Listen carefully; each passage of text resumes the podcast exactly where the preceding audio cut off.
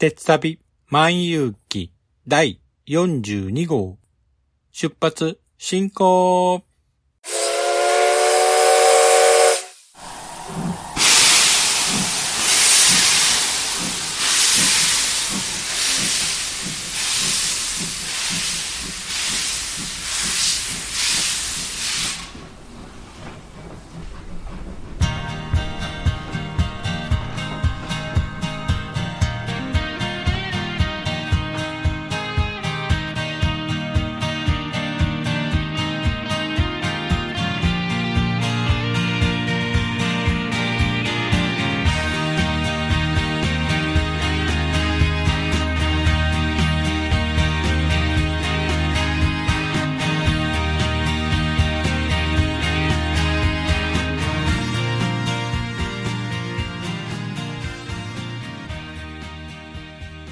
毎度ご乗車ありがとうございます。鉄旅万有記は鉄道と旅好きのしんちゃんが鉄旅についてゆるーく語るポッドキャスト番組です。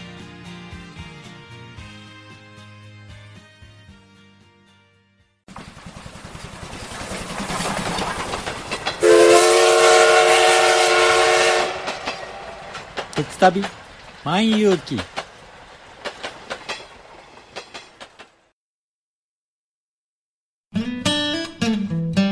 スモールパッキングコンフォートなオートバイキャンプ道具あります。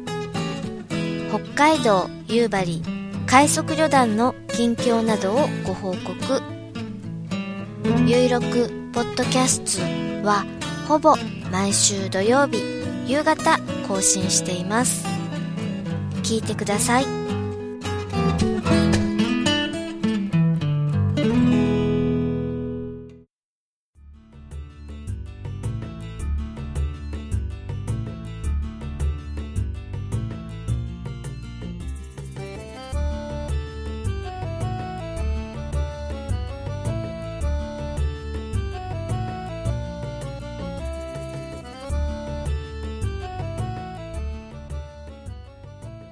皆さんこんにちは。鉄旅万有記パーソナリティを務めさせていただきます。しんちゃんと申します。よろしくお願いします。いよいよゴールデンウィークに突入しましたが皆さんはいかがお過ごしでしょうか？私は約1週間ほどお休みになったんですけどもしかし私の住んでいるところは緊急事態宣言が出てしまいましたので、ちょっとお出かけするのは難しいかもしれません。まあ、こうなったらですね、お家にこもってネット配信の動画を見たり、テレビゲームをして過ごそうかと思っています。でも、3密を避けられるなら、どこかお出かけには、どこかお出かけしようかなとは思っていますけども、どうしたものかなと考えています。さて、今回は新幹線シリーズ第5弾として新幹線観光列車編と題してまして E3 系ミニ新幹線の車両を利用した観光列車についてお話ししたいと思います。では、詳しくは本編で。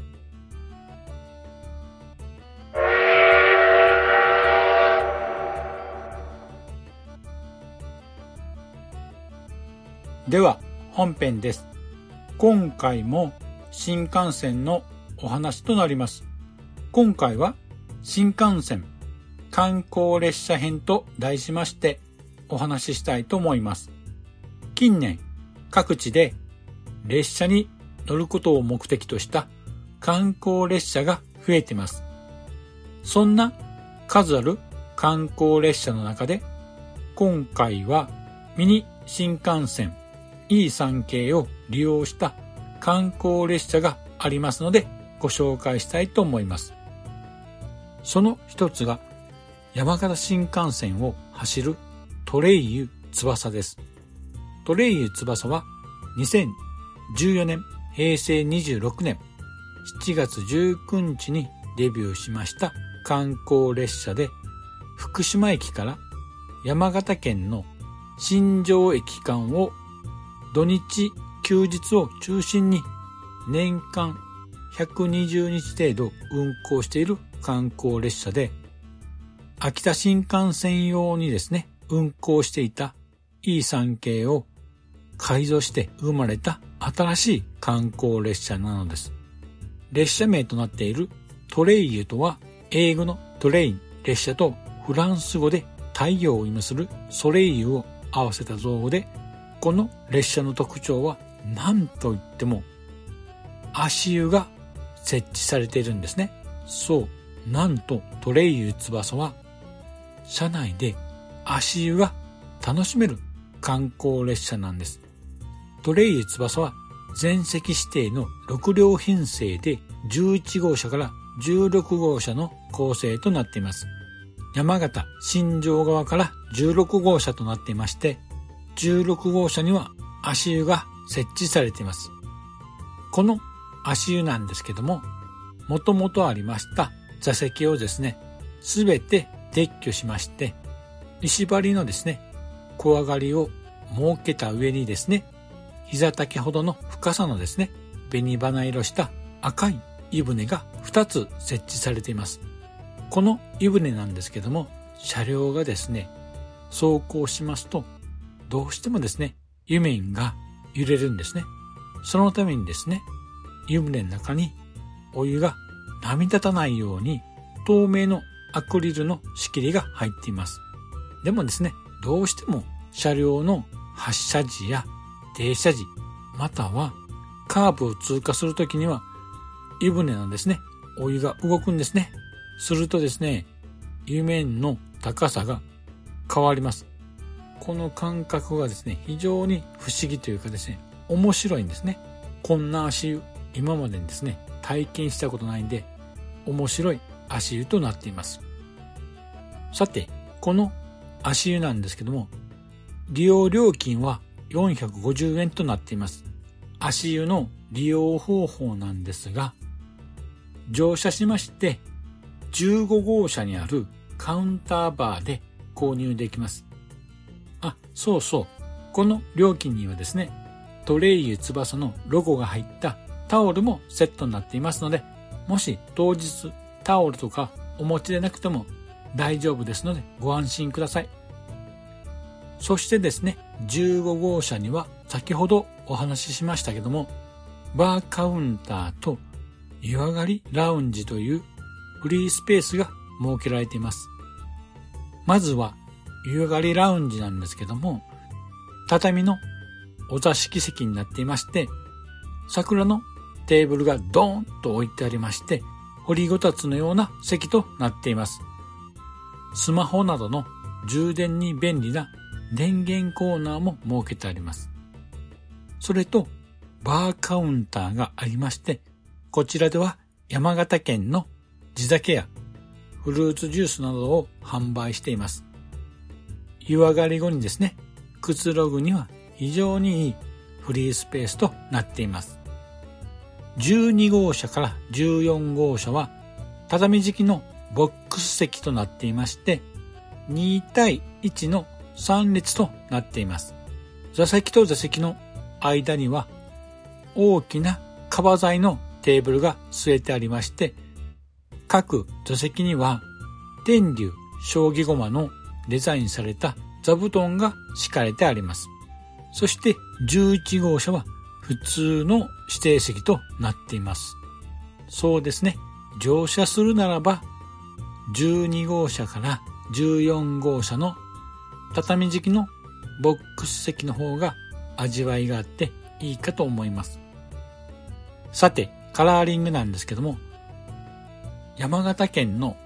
蔵王の雪をモチーフにしました白色をベースに先頭車両の正面の顔はですね、山形県を流れる最上川をモチーフにした青色に塗装され、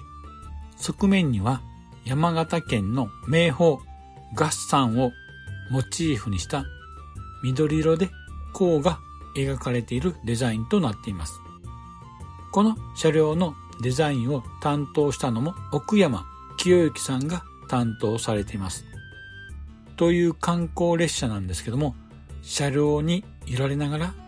足湯に入るのもいいものですよね。ぜひ皆さんも一度乗ってみてはいかがでしょうか。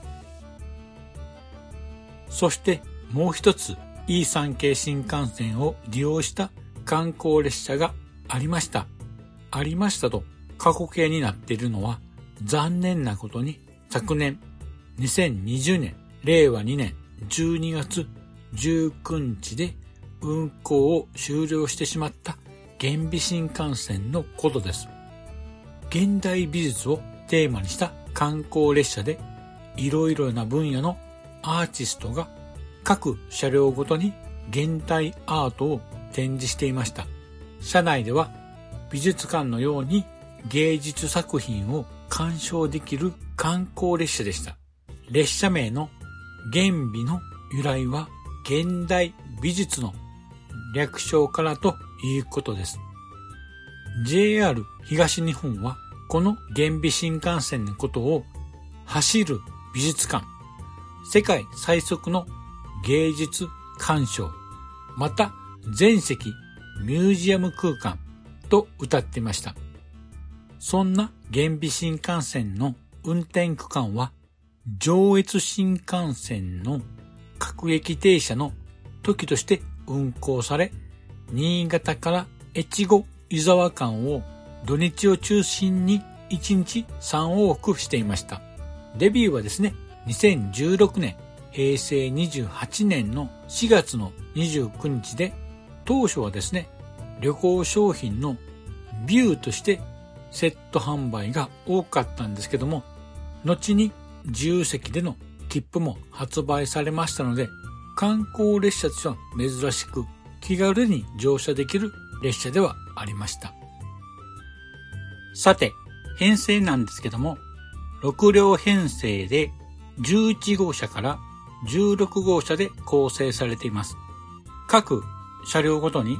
担当アーティストによるインテリアのデザインがされています。では、各車両を説明していきますと、まず東京寄りの11号車は、原美新幹線唯一の指定席で2対1の横3列の座席配列になっています。担当アーティストは絵画の松本直さんが担当しており、五穀豊穣、祝祭、光をテーマにしたアート作品となっていて、黄色と黒やグレーで彩られた座席や床がインパクトのあるアート作品になっています。また、窓のブラインドには、外が明るい時には黄色く見えるんですけども、トンネルなど外が暗くなると模様が浮かび上がる仕掛けになっています。続きまして、12号車からなんですけども、12号車からは自由席となっています。車内のレイアウトも片方の窓を埋めましてアート作品を展示する壁となっています。通路を挟んで反対側には窓側にソファーを配置するレイアウトと変更されています。ソファーでくつろぎながらアート作品や車窓を眺めるのはゆったりとした時間が流れていくことでしょう。では、12号車の担当アーティストは平面の小村祐介さんが担当しており、壁一面にミラータイルを貼り付けたアート作品となっています。列車が走行中、このミラータイルに車窓が映り込んで、絵も言われぬ幻想的な感覚のアート作品となっています。続きまして、13号車なんですけども、こちらはカフェとキッズスペースになっています。カフェの担当アーティストは絵画の小武健太郎さんが担当しており、壁には三国峠や新潟の山並み、また里山の風景を大胆な色使いで描かれています。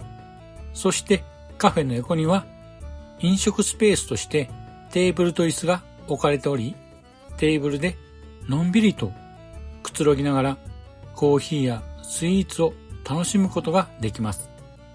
また、併設のキッズスペースの担当アーティストは絵画、彫刻のパラモデルさんが担当しており、壁にはプラレールのレールを模した模様がデザインされており、ところどころに山を連想させるオブジェが貼り付けられています。これはですね、山間部を走る上越新幹線をイメージしたデザインとなっているようです。このキッズスペースはカーペット敷きでプラレールが置いてありまして、お子さんは自由にプラレールで遊べるようになっています。次は14号車の担当アーティストは写真の石川直樹さんが担当されており、壁一面がフォトギャラリーとなっています。パキスタンと中国の国境付近のカラコムル山脈にあるエベレストに次いで世界第2位の高さを誇る K2 の写真が展示されています。K2 の雪山の写真を眺めていると、新潟の雪深い山々が思い浮かばれますよね。さて、次は15号車の担当アーティストは立体のコーはるかさんが担当しており、壁にはガラス張りのケースの中に川面に映る風景を再現したアート作品となっています。色とりどりの花が重なったような上下対象の作品が透明の糸で釣られて展示しており、走行する列車の中では車両の揺れによって変化する作品となっています。そして最後に16号車の担当アーティストは映像の秋猪俣さんとブライアン・アルフレッドさんが担当しており、壁に大型モニターがいくつも並べて担当アーティストのアート映像が流れていました。さらに外観のデザインなんですけども、写真家、映画監督の蜷川美香さんが担当されていまして、黒を基調に夏の夜空を彩る沿線の長岡の花火を大きく描いたインパクトのある外観が特徴でした。この黒を基調にしたカラーリングから鉄道ファンの間では黒い新幹線と言われてました。しかし世界で唯一の走る美術館であった原美新幹線なんですけども車両の老朽化により惜しまれながらも昨年12月に運行を終了してしまいました。残念なことにですね、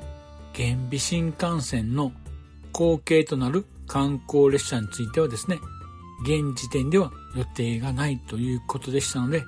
非常に残念で仕方ありません。ということで、これまで5回にわたってお話ししてきました新幹線シリーズですけども、ひとまず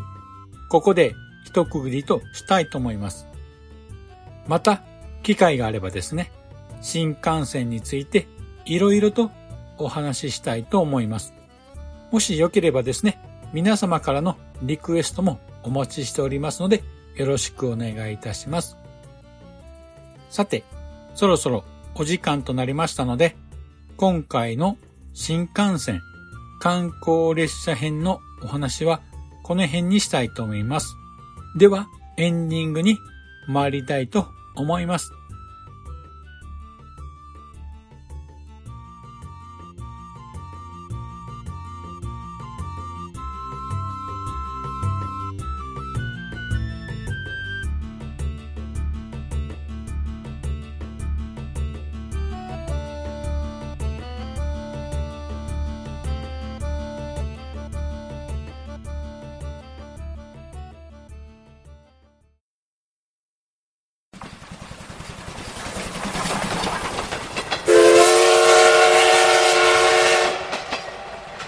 旅万有記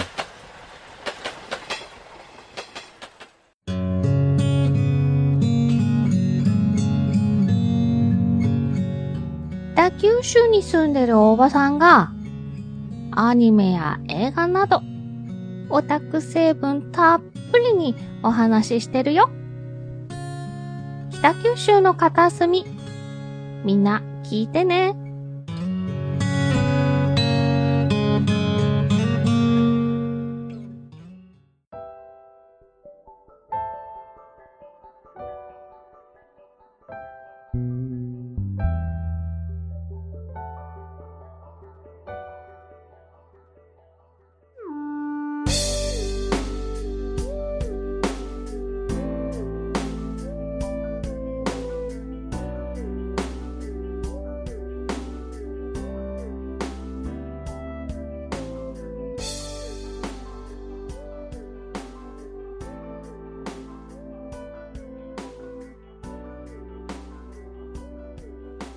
では、エンディングです。今回の新幹線観光列車編のお話はいかがでしたでしょうか？本編でも紹介しました原美新幹線は私も大好きな観光列車だったんですけども残念ながら昨年末に運行を終了してしまいました。とても残念だなぁと思っているんですけども今まで鉄道会社は早く目的地へ到着する速達性や乗り心地など居住性に注力してきましたが、原美新幹線は全く別の方向性でしたね。目的地までの移動時間を利用して現代アートを楽しんで穏やかな気持ちで移動時間を過ごしてもらうように工夫されてました。できることならもっとこういった列車が増えてほしいと思うところなんですけども、なかなか難しいですかね、これは。ところで、番組では公式ツイッターを開設しています。番組でお話ししたテーマと連動してツイッターに関連した写真などをアップしていますので、もしよろしかったら公式ツイッターも覗いてみませんか？公式ツイッターのアカウントは、アットマーク t, e, t, s, u, t, a, b, i, m, a, n です。アットマーク、テツータービーマンとなります。もしよろしかったら、フォローの方よろしくお願いいたします。それと、YouTube チャンネルもありまして、鉄旅万有記で検索していただければすぐ見つかると思います。もしよかったらチャンネル登録もよろしくお願いいたします。さて、番組では皆様からのご意見やご感想をお待ちしています。Apple Podcast のレビューや、鉄旅万有記のブログのコメント欄、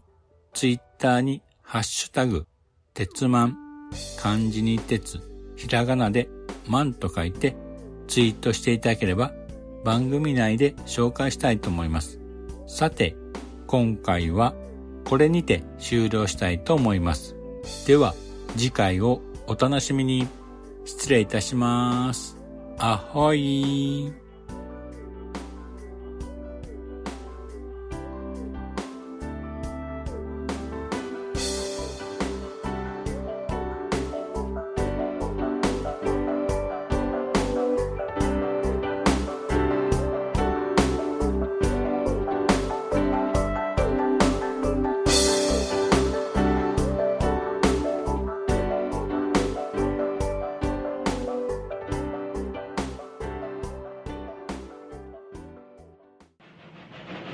長らくのご乗車お疲れ様でした。まもなく終点に到着いたします。くれぐれもお忘れ物のないように今一度お手回り品のご確認をお願いいたします。ではまたのご乗車を心よりお待ちしております。ありがとうございました。